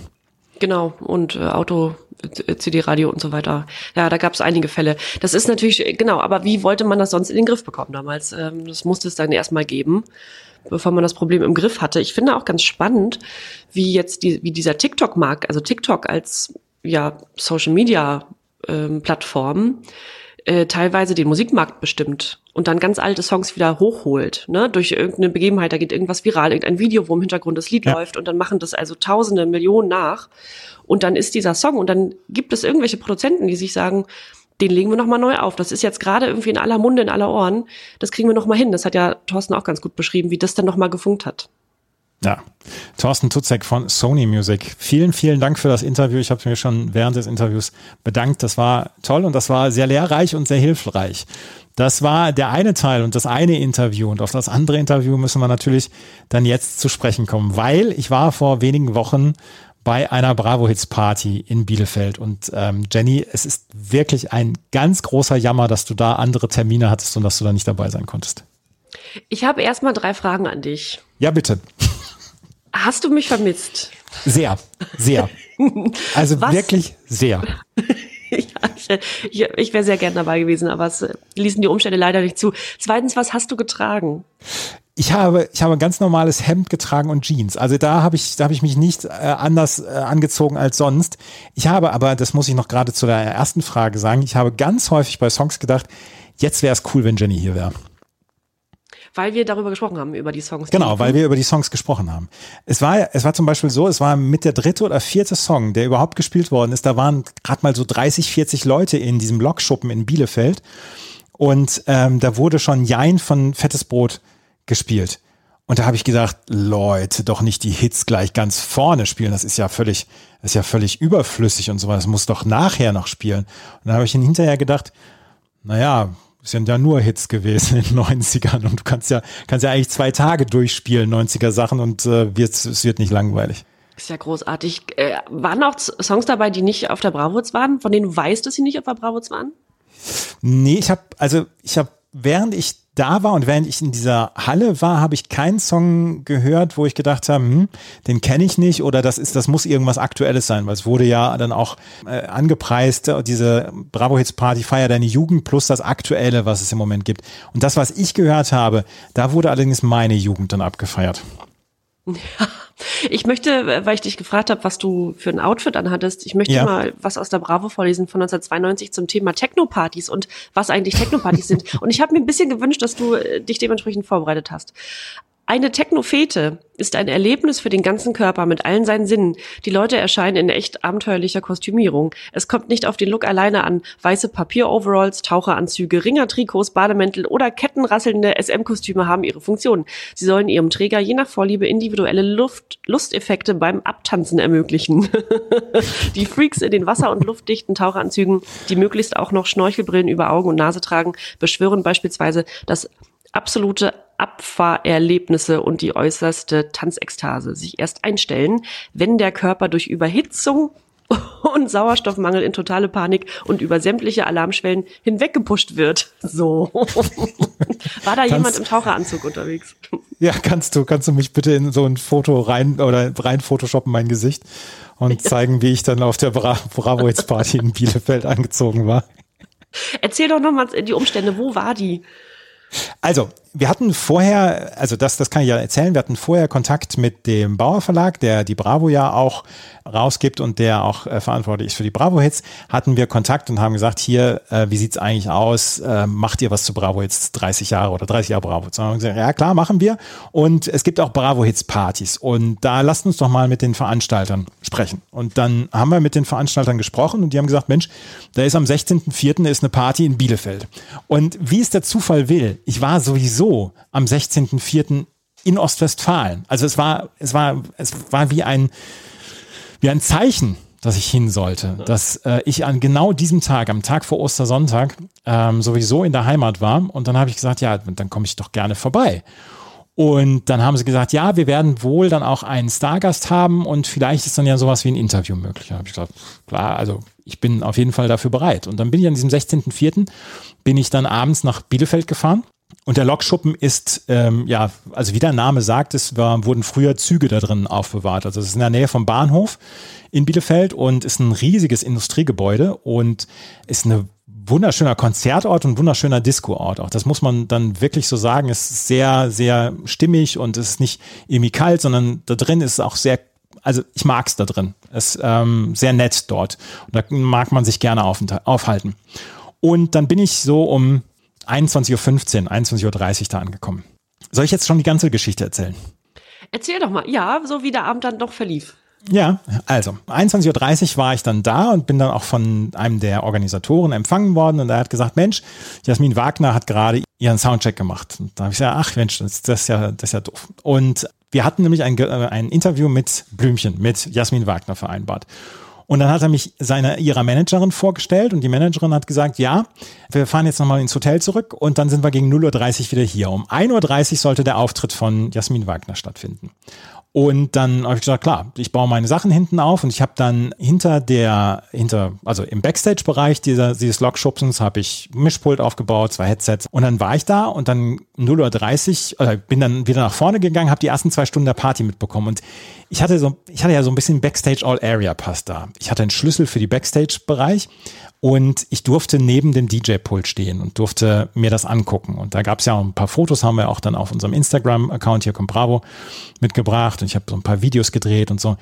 Und ich merkte dann so ab 23.30 Uhr fingen die Leute an, in der Nähe von der Bühne zu tanzen. Die wollten einfach direkt immer da, die ganze Zeit da vorne sein. Und die haben nur da getanzt, in der Nähe von dem Zaun, der um diese Bühne drumherum ist. Und äh, die wussten, glaube ich, alle nicht, wann das Konzert stattfinden soll.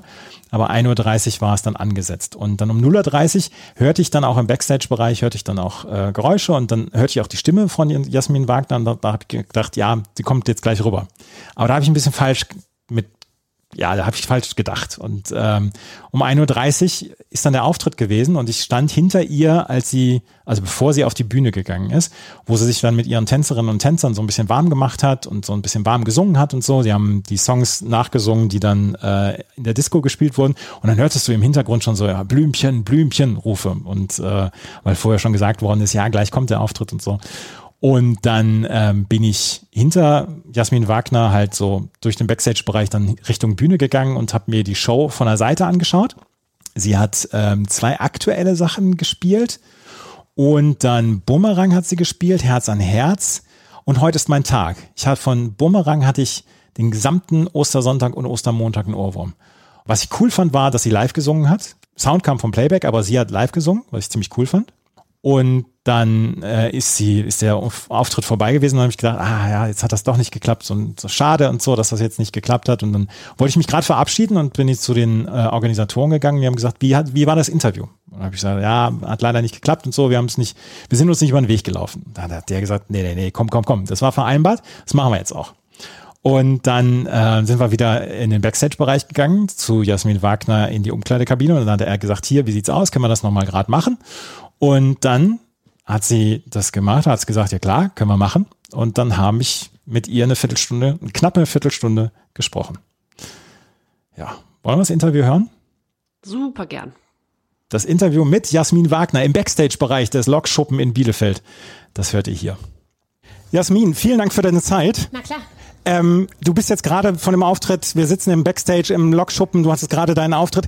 Ist das eigentlich noch so, dass du vorher Lampenfieber hast oder denkst du da, so eine Feier rocke ich weg? Also es ist natürlich nie klar, was passieren wird. Ja. Aber inzwischen habe ich gelernt, ähm, dass äh, das Jahrzehnt halt sehr stark mit mir verbunden ist. Das war damals nicht klar, als ich eine 15-Jährige war und nur angefangen habe. Ähm, da hätte das auch sein können, ähm, ein paar Hits kommen raus und dann verschwindet das vielleicht wieder. Das war meine Annahme. Und ich stehe ja auch überhaupt nur wieder auf der Bühne als Blümchen, weil diese 90er eben so stark wieder präsent wurden mhm. und ich quasi die letzte war, die noch nicht wieder auf der Bühne war. Und dann haben sich sehr viele Leute bemüht, mich auf die Bühne zu bringen und ich habe immer gesagt, das geht nicht. Wie soll ich das machen? Äh, wie soll das im Heute funktionieren? Und dann hatte ich 2019 ähm, in der Arena auf Schalke vor, glaube ich, 60.000 Leuten ja. ähm, das, den ersten Auftritt und da hatte ich wirklich noch Bammel. Also da habe ich am Abend davor gesagt, was hast du denn dir jetzt da bloß eingebrockt? Das ist krass, wenn das nach hinten losgeht. So viel Mühe, die wir da jetzt reingesteckt haben. Und ich habe in der Badewanne gesessen und wirklich geheult, weil ich wusste nicht, was passieren wird. Ja. Ähm, ich kannte mich auch nicht so aus in dieser Atmosphäre von 90er-Partys. Und da 2019, verzeih, dass die Antwort jetzt so lang ist, Kein Problem. Ähm, gehe ich auf die Bühne und habe das Gefühl, der Job macht sich von selber. Also ich finde, wir machen uns sehr viel Mühe mit dem, was wir auf der Bühne re repräsentieren wollen. Aber die Magic ist quasi wie so ein Mythos. Das ist schon jetzt größer als ich. Ich kann dann natürlich meine, ähm, meine Fähigkeiten da reingeben, die ich in den letzten Jahrzehnten erlernt habe am Theater. Und ich habe eben mit Mitteln am Theater eine Form gefunden, das ins Heute zu transportieren. Denn ich glaube, Blümchen damals war wahnsinnig stark. Und mhm. wie willst du das dann 30 Jahre äh, später ähm, nachmachen. Und das Interessante ist, man kann es nicht nachmachen. Ich äh, glaube, ich muss den Leuten eine tolle Version einer 90er Superheldin geben und deswegen ist mein Outfit auch so designt. Und irgendwie haben wir einfach sehr viel Freude. Ich gehe auf die Bühne, mein Team und ich, wir haben so viel Freude und die Leute haben Freude. Und das, ähm, damit schließe ich die Antwort. Das weiß ich inzwischen, dass diese Magie da ist. Das ist, das ist eine ganz tolle Antwort jetzt gewesen. Sehr damit, lange, ja. Ich habe damit überhaupt nicht gerechnet mit dieser Antwort. Ähm, Stimmt, wir wollten nur vier Minuten reden, Zeit vorbei. ja. ähm, die, diese ganzen 90er Jahre Partys und so weiter, das ist eine Frage, die ich mir eigentlich für später dann auch aufgeschrieben hatte. Die feiern Revival, viele Künstlerinnen von damals. Wir haben gerade auch dann wieder auf Schalke das erlebt, jetzt jedes Jahr, nächstes Jahr im März dann auch wieder. Ist das dann eigentlich so ein bisschen wie ein Klassentreffen, dass man so denkt, ja, die von den 90ern, die sieht man dann wieder und dann feiert man einfach eine große Party, weil der Anklang ist ja da. Ja, es gibt ja verschiedene ähm, Ebenen, auf denen diese Auftritte passieren. Es gibt ja Leute, die sind schon gar nicht mehr die Originalleute. Mhm. Trotzdem funktioniert irgendwie auch da der Austausch. Aber mit mir haben die Leute ähm, definitiv den Vorteil, dass ich es bin, dass ich es immer war und dass sie äh, mit mir ihre Jugend verbracht haben. Und ich habe meine Jugend mit denen verbracht. Das war schon immer dieses, diese besondere äh, Verbindung, dass ich das erste Mal in der Bravo war mit 15 mhm. und ein Teenager in den 90ern war. Und alle, die jetzt auf den 90er Partys dieses Jahrzehnt feiern, waren im selben Alter, plus minus. Ähm, Viele waren, das erzählen sie mir heute, verliebt in das Mädchen auf dem Poster. Das war ich. Und man muss es ja einfach sagen, heute auf Instagram hast du so viele Mädchen, in die du verliebt sein kannst. Und damals gab es einfach nicht so viel zur Auswahl. Mhm. Also die hatten keine Wahl. Ja. Und ähm, Mädchen wollten so aussehen wie ich. Und heute kannst du dir auch so viele Mädchen aussuchen, die dir imponieren. Und es gab einfach nur wenige, die auf Postern in der Bravo waren. Das macht es so besonders. Wie war es denn damals, als du das erste Mal dann in der Bravo warst und dann auch auf der Bravo Hits? Das war im Februar 96, dass du in, auf der Bravo Hits 12 das erste Mal dabei warst. Wie, was war das damals für dich für ein Gefühl, mit 15, 16 dann auch in diesen Kosmos reinzukommen? Damals ja schon eine unglaublich erfolgreiche Compilation. Ich konnte es damals nicht glauben und ich kann es immer noch nicht wirklich glauben, dass das wirklich mein Leben ist. Aber damals muss man sich das so vorstellen, ich war wirklich noch auf der Schule. Ich war ein Mädchen, das mhm. die Bravo gelesen hat in unserer Klasse hat es immer Man Manuela gekauft und dann haben wir sie alle gelesen. Und dann muss man sich mal vorstellen, wie sich das multipliziert. Die Bravo wurde von einer Person gekauft und 24 Stunden, also 24 Personen haben, haben sie gelesen. Also insofern war die Bravo unsere Bibel. Die hat uns aufgeklärt, die hat uns das erste Mal Geschlechtsteile gezeigt. Und, und irgendwie äh, mit über die Veränderungen und natürlich auch über die Popstars und die Popszene berichtet. Und ich saß noch auf der Schulbank, als ich auf einmal dann selbst in der Bravo war und das war merkwürdig, ne? Also weil äh, wie kann das sein? Weil Leute in der Bravo und auf dem Bravo Hits sind immer andere und die sind meilenweit weg und das sind Stars. Und wie kann es sein, dass ich auf der Schule auf der Schule bin und auf einmal Teil davon bin. Also ich habe mich ewig lang nicht wie eine Kollegin gefühlt von mhm. den anderen, sondern wie so eine Gewinnerin von einem Backstage-Pass aus Versehen da, ja. weil ich eben auch so jung war. Und das ist vielleicht auch nochmal ähm, so das Gefühl von Klassentreffen stellt sich bei mir meistens nicht ein, weil ich mit denen damals nicht abgehangen habe. Zum Teil sind es andere Leute und zum Teil waren die ähm, einfach, ja, einfach, äh, also das waren halt Stars, ne? Und ich wusste das lange nicht über mich, dass ich das auch irgendwie geworden bin. Aber gibt es noch Kontakt zu Künstlern von damals, dass du noch sagst, ja, mit dem und dem oder ja, ist da, da ist noch der Kontakt da? Nein. Also ich habe damals, glaube ich, keine Freundschaften in der Popbranche gehabt. Es gab nette Kollegen und die treffe ich immer noch gern. Also wenn ich jemanden aus, aus der Kelly Family treffe, Ja. dann sind das nette Kollegen und ähm, da gab es auf jeden Fall irgendwie sehr viel Sympathie. Hm. Und dann gibt's ja nicht mehr so viele, die wirklich dann da sind. Also wenn ich Lazy treffe von äh, Mr. President, Mhm. dann ist es auch ein sehr warmes Gefühl. Ich war großer Ace of Base Fan, also wenn ich jetzt auf die Mhm. Jenny treffe, ja, bin ich, bin ich auch immer noch ein kleines Fangirl und stehe Ja. da auch und singe die Lieder. Ja, mein Highlight war absolut David Hasselhoff, muss ich sagen. Mhm. Ich habe den 2019 kennengelernt. Dann habe ich ihm Hallo gesagt und wollte ein Foto machen und er hat äh, im Ernst in diesem Moment gesagt, let's do a song together. Und man muss sich das so vorstellen, ähm, meine Generation ist mit Knight Rider groß geworden. Da war ich noch kein Teenager, Mhm. Ja. sondern ich war ein kleines Mädchen. Und ich war verliebt in den. Und ich glaube, jeder war verliebt in den. Es war einfach der schönste Mann der Welt. Und ich weiß nicht, ob ich mir gewünscht habe, dass er mein Mann wird. Wahrscheinlich nicht. Ich dachte, so einen coolen Vater zu haben, das wäre doch irgendwie in Ordnung. Und wenn du dann deinem Idol so begegnest und der dann auch mit dir zusammenarbeiten will und es dann auch wirklich tut. Und bei einigen TV-Auftritten war dann auch Kid da. Ich meine, David Hasselhoff und Kid im Doppelpack. Ja, also- also das waren, das waren irgendwie 1000 High Five für meinen Teenager-Ich. Besser geht's nicht. Ich würde ganz gerne, du hast gerade eben nochmal auf Instagram äh, bist du angesprochen, ähm, in den fün- 95 gab es noch kein Instagram, du warst trotzdem ein Riesenstar damals, mit, mit Bravo, dann ja auch Unterstützung dann von Bravo-Hits und so. Ähm, ist diese Karriere damals wirklich nur wegen Bravo und Bravo-Hits dann auch gekommen? Oder wie, wie unterstützend waren Bravo-Hits und Bravo dann auch ähm, bei deiner Karriere damals? Bravo und Bravo Hits waren essentiell. Also ich glaube, es war eine interessante neue Ebene, denn es gab niemanden, der so jung war vorher. Also ich glaube, die Bravo hat sich vielleicht auch nur für uns interessiert, weil da war ein Teenager, der Musik gemacht hat. Das war komplett neu. Das waren ja immer Erwachsene und eben vor allen Dingen nicht aus Deutschland. Ähm, ich glaube, jünger war nur Aaron Carter irgendwann. Ja, genau. Und dem ist es ja nicht so gut bekommen, wie man aus den Medien entnimmt. Also ich weiß, das erste in der Bravo war eine Art Steckbrief.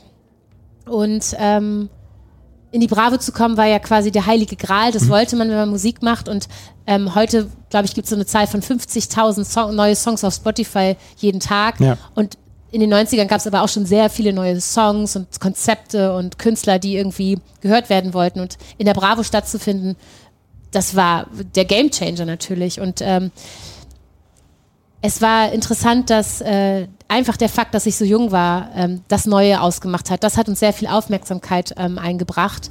Ähm, jetzt kann man sagen, ja, war schlau von meinen Produzenten, so jemand Junges zu holen, aber es war vor allen Dingen ein Risiko für die, weil die haben sich ganz schön Sorgen gemacht, ähm, wie das dann so läuft. Ich hätte ja in dem Alter auch ganz viel, an ganz vielen Orten noch nicht auftreten dürfen. Da gab es gerade in Bayern so Sondergenehmigungen.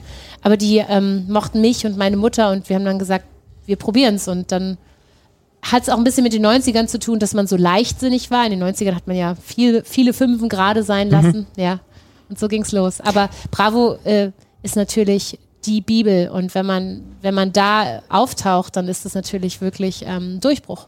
Ja, zwei Fragen habe ich noch. Ähm, was würde die jetzt heutige ähm, Jasmin Wagner dem 15-jährigen Blümchen von damals raten, so 25 Jahre später?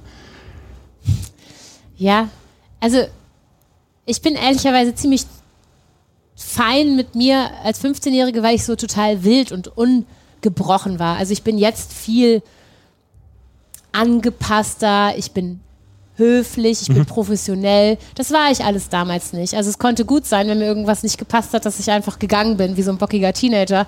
Und das war vielleicht für die Leute, die mit mir gearbeitet haben, an Stellen irgendwie ungewöhnlich.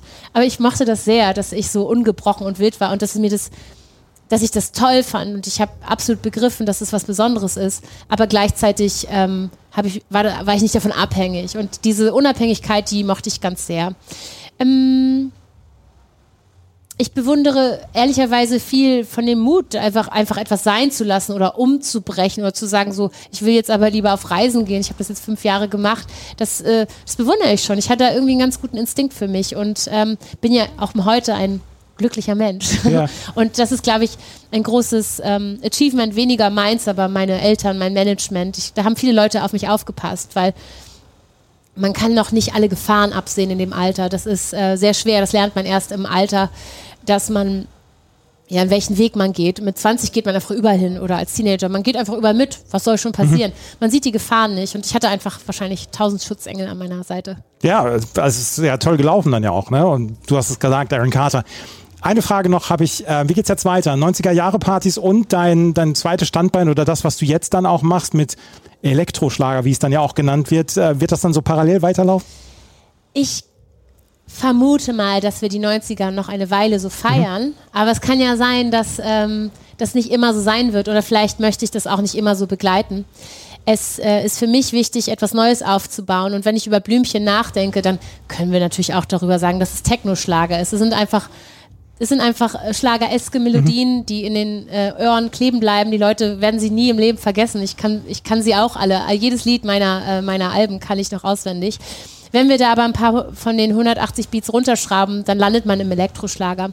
Und ich äh, durfte ein neues Album aufnehmen, ähm, das ist in den Top 10 gelandet und hat einfach ähm, richtig guten Anfang genommen und ich würde gerne halt ähm, eine neue Form meiner elektronischen Musik aufbauen. Und wer weiß, ob sich das einfach gut mischen lässt. Ich finde, es lä lässt sich sehr gut mischen. Ich habe ja heute auch Gold gespielt und so als ja. Opener, das hat den Leuten nicht geschadet, sage ich mal. und ähm, ja, es wäre schön, wenn man, wenn man sagt, so, okay, wenn sich die 90er zurückziehen, dass sich da etwas anderes aufgebaut hat. Und das ist, äh, glaube ich, schlau so zu denken, ähm, nicht alle aus dem 90er-Kosmos machen das. Vielleicht sind mhm. die auch froh, wenn sie dann irgendwie Feierabend haben oder in die Rente gehen können, aber ich würde gerne da anknüpfen. Die 90er waren noch ein tolles Jahrzehnt. Voll. Voll. Vielen Dank für das Gespräch. Bunt und prall. Vielen ja, Dank. Vielen Dank. Henk, was hältst du davon, wenn wir mal ein bisschen Werbung machen für unseren fantastischen Podcast Was mit Rock und Vinyl? Ja, aber was willst du denn da sagen? Na, dass wir ein überragend guter Musikpodcast sind. Wir reden wöchentlich über die wunderbare Welt der Rockmusik, querbeet durch die Jahrzehnte und Musikgenres. Also was meinst du, machen wir einen Spot? Ja, aber wozu? Wir sind doch so gut. Wir brauchen doch keine Werbung. Was mit Rock und Vinyl? Überall da, wo gute Podcasts zu Hause sind. In rund 40 Folgen habt ihr mich jetzt schon sagen hören, I want to tell you about the Beatles. Ich habe euch die Geschichten zu ihren Alben und ihren Songs erzählt, euch ihre wichtigsten Wegbegleiter und Vertraute vorgestellt und natürlich die Orte, die für die Bandgeschichte eine wichtige Rolle spielten. Habt ihr die drei bisherigen Staffeln schon durchgehört? Nein? Na, worauf wartet ihr dann noch? Rein in den Podcatcher eurer Wahl und einfach mal losgehört. Und folgt gerne auch unserem Instagram-Kanal iwtty-Beatles Podcast. Viertel nach zwei Ortszeit haben wir das Interview gemacht. Viertel vor drei haben wir das Selfie gemacht, was auf unserem Instagram-Account hier kommt Bravo zu sehen ist. wir beide sahen noch frisch aus, vor allen Dingen Jasmin Wagner. Ihr seht fantastisch aus und äh, auch so glücklich miteinander. ne? als, als, als, als, hätte, als würde man sie schon 30 Jahre kennen und es ist ein großes Hallo. Wobei äh, sie ist ja noch, also um Gottes Willen, sie hat ja angefangen, als sie 15, 16 war, darüber spricht sie ja auch. Ne? Und ja. Fand ich ganz spannend, äh, dass sie ja auch also durchaus reflektiert äh, zu sein scheint, ne? Da also ihre ganze Karriere reflektiert hat und jetzt auch noch mal ein ganz anderes Standing und mit einem ganz anderen Bewusstsein auf die Bühne geht und fand es auch interessant, dass sie äh, in Australien, als sie da aufgetreten ist vor so vielen tausend Menschen, dass sie da noch richtig Lampenfieber hatte und dass das also gar nicht so richtig weggeht mit der ganzen Zeit und der ganzen Erfahrung in den Jahren. Mich hat diese erste Antwort komplett auf dem falschen Fuß erwischt, weil ich dann so gedacht habe, ja, das ist so eine kleine Frage zum Reinkommen hier, so eine Menge wie im Lokschuppen in Bielefeld, es waren ungefähr 1000, 1200 Leute, die wird einfach so weggerockt und dann hat sie dann ja auch sehr reflektiert geantwortet, dass sie gar nicht wusste, ob sie sowas dann noch machen möchte und ob sie, ob sie das überhaupt kann, mit diesem 90er Jahre Image dann von heute äh, dann aufzutreten. Ich glaube auch nicht, dass sie bei solchen Auftritten so, so einen Song wie Gib mir noch Zeit bringen wird. Das kann ich mir einfach nicht vorstellen, weil das ist einfach, die Zeit ist vorbei. Aber ähm, dass sie wirklich Zweifel hatte, dass diesen, diese Songs dann zu bringen und dann auch wirklich als Blümchen wieder aufzutreten, das fand ich dann schon sehr, sehr reflektiert und da war ich auch sehr überrascht über die Antwort.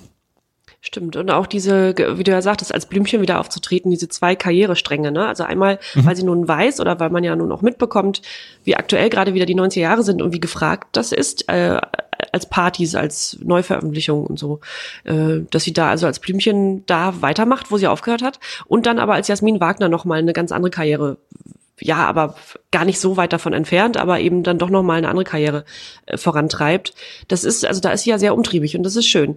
Ich fand auch ähm, spannend und darüber habe ich gar nicht nachgedacht. Oder wir wollten ja eigentlich wissen, Gibt's da noch, gibt's sowas wie Freundschaften, die aus der Zeit ja. noch bestehen? Ne? Das fand, ne? Das ist ja, ist ja wirklich interessant. Also, dass man, wie sie auch sagte, die Sängerin von, von Mr. President, wenn sie die sieht, dann freut sie sich wirklich und aufrichtig, weil die sich eben schon so lange kennen. Aber es gibt ja so viele Bands, wie zum Beispiel Captain Jack, die mhm, ja genau. in der dritten Besetzung sind mittlerweile, dass die ja gar nicht mehr oder viele Bands gar nicht mehr in der Urbesetzung sind.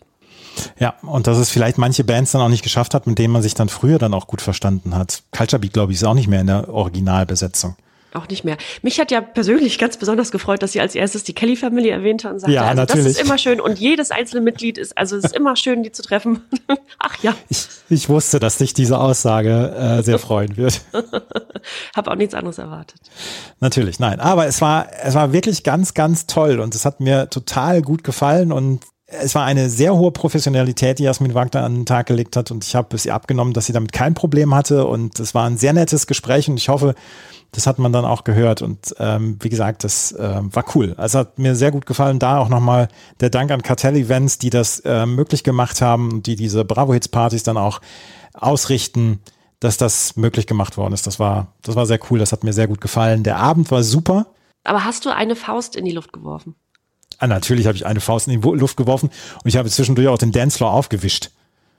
Ja. Zu welchen Songs? Gab es so ein, zwei Songs, wo du äh, gedacht hast, meine Güte, geil, dass die jetzt kommen? Also bei Ace of Base, da, da hat der, der große C, C dann schon sehr gewackelt. Und ich fand jetzt auch hier Fettes Brot fand ich ganz am Anfang ziemlich cool. Und dann irgendwann war es dann auch so, Hathaway kam dann, äh, war ich auch sehr, sehr beglückt und so. Da waren schon so ein paar Sachen dabei, wo ich gedacht habe, wenn ich jetzt, wenn ich jetzt hier mit Freunden wäre und so zwei, drei Bier vielleicht getrunken hätte oder so, dann würde ich jetzt vielleicht dann nochmal richtig steil gehen. Aber ähm, man versucht ja Professionalität zu bewahren. Ja. Und äh, das hätte ja anders ausgesehen, wenn ich dabei gewesen wäre. Dann hätten wir nämlich nochmal so richtig uns was zusammengeschraubt da. Absolut, da hätten wir uns was zusammengeschraubt. Ich war dann allerdings auch um Viertel vor vier war ich dann erst im Bett. Und äh, ich bin ja ein alter Mann und das habe ich dann am nächsten Tag dann schon ein bisschen gespürt. Aber es war insgesamt eine sehr coole Party. Und ich habe auch gedacht, während des Abends, dass ich in der, in der Alterskohorte der Partygängerinnen und Partygänger gar nicht so fies aufgefallen bin. Also da waren schon sehr viele Leute dann auch, die so am Rande meines Alters waren. Du wärst da, du wärst da super gut aufgehoben gewesen. Das kann ich mir vorstellen. Das ist äh, so die Generation, ne? Zwischen uns beiden vielleicht und ja. auch, auch sehr junges Publikum. Auch jüngeres Publikum, die kamen ein bisschen später und ähm, aber so die, die Leute, die ja vor der Bühne standen ähm, beim, beim Blümchenkonzert, die waren schon ungefähr, ja, etwas jünger als du bis dein Alter ungefähr. Ja. ja. Also insgesamt möchte ich sagen, das ist eine sehr gelungene Party gewesen. Und wenn ihr eine Bravo Hits Party in der Nähe habt, dann geht da mal hin, weil das ist wirklich, wirklich großer Spaß. Und du kannst mit den 90ern auf einer Party nichts falsch machen. Es läuft alles super und alle freuen sich. Und ich finde es auch so schön, da habe ich mit dem DJ zwischendurch drüber gesprochen, wenn dieses, wenn es, wenn dieses Jauchzen losgeht, wenn ein Song angespielt wird und alles stürmt dann auf die Tanzfläche. Das ist super. Das hat man aber lange nicht mehr gehabt. Also schön, nee. schön, dass man jetzt überhaupt wieder tanzen gehen kann und dann auch noch zu so einer Party und dann hat man eben all diese Songs, über die man auch gesprochen hat, über die man sich informiert hat, wo man jetzt mittlerweile vielleicht auch schon Hintergrundwissen hat. Das ist schon toll. Und ich war ein bisschen erstaunt, als ich am nächsten Morgen, weil ich ganz früh im Bett war, äh, da hatten wir mal die Rollen vertauscht, äh, habe ich die Nachricht, letzte Nachricht von Andreas, 3.15 Uhr, habe ich gedacht, oha, da hat er aber lange durchgehalten. ja, da hat er lange durchgehalten, ja. Es ist zwar war bemerkenswert alles. Es, äh, nee, das war ein wirklich rundum gelungener Abend. Und äh, rundum gelungene Abende gibt es dann hoffentlich weiterhin dann auch mit den Bravo-Hits. Die 117 ist jetzt die aktuellste Ausgabe und vielleicht schaffen wir das dann auch in ein paar Jahren über die 117 zu sprechen. Und äh, wir werden nochmal eine Verlosung bringen zur aktuellen Ausgabe der Bravo-Hits, zur 117. Da müsst ihr dann unserem Bra Instagram-Account hier kommt Bravo dann auch noch folgen. Und ähm, ja, das war die aktuelle Ausgabe, oder? Haben wir noch was? Haben wir nicht. Aber was äh, machen wir denn in der nächsten Ausgabe? Sind wir wieder regulär dabei, oder? Da sind wir wieder regulär dabei. Ich habe schon auf, die Bravo Hits 23. Und da sind natürlich auch schon wieder ein paar, da sind schon wieder die Kelly Family ist da drauf. Mm. Mm, I Will Be Your Bride. Kennst du den Song? Ja, ich entschuldige. God is a DJ von Faithless ist drauf. Toll, ja. Christian Wunderlich. Ach, Jennifer Page mit Crush, mhm, ja. Mhm. Blümchen ist drauf. Ich bin wieder hier. Das ist genau das der Song, den sie äh, auch gespielt hat auf mhm. ihrem Konzert. Modern Talking ist drauf mit Brother Louis. Stark. Depeche Mode, Only When I Lose Myself. Franka Potente und Thomas D. mit Wish. Also die Bravo Hits 23 hat wieder eine ganze Menge an großen Hits. Wir hoffen, das hat euch gefallen mit diesem kleinen Special hier heute, mit den beiden Interviews. Wir danken nochmal Thorsten Tutzek und dem Bauer Verlag und natürlich Jasmin Wagner für die Interviews. Wir danken auch Kartell Events für die Unterstützung, was dieses Interview mit ähm, Jasmin Wagner anging und dass ich äh, eingeladen worden bin da auf diese Bravo Hits Party. Und wie gesagt, wenn ihr die Möglichkeit habt, geht mal zu einer Bravo Hits Party. Es lohnt sich wirklich. Wenn euch das gefällt, was wir hier machen, freuen wir uns nach wie vor über Bewertungen, Rezensionen auf iTunes und Spotify. Den Instagram-Account haben wir genannt. Und ansonsten gibt es in zwei Wochen, jeden zweiten Mittwoch neu, gibt es die neue Ausgabe von Na Bravo. Das nächste Mal mit der Bravo Hits 23. Vielen Dank fürs Zuhören. Bis zum nächsten Mal. Tschüss. Tschüss.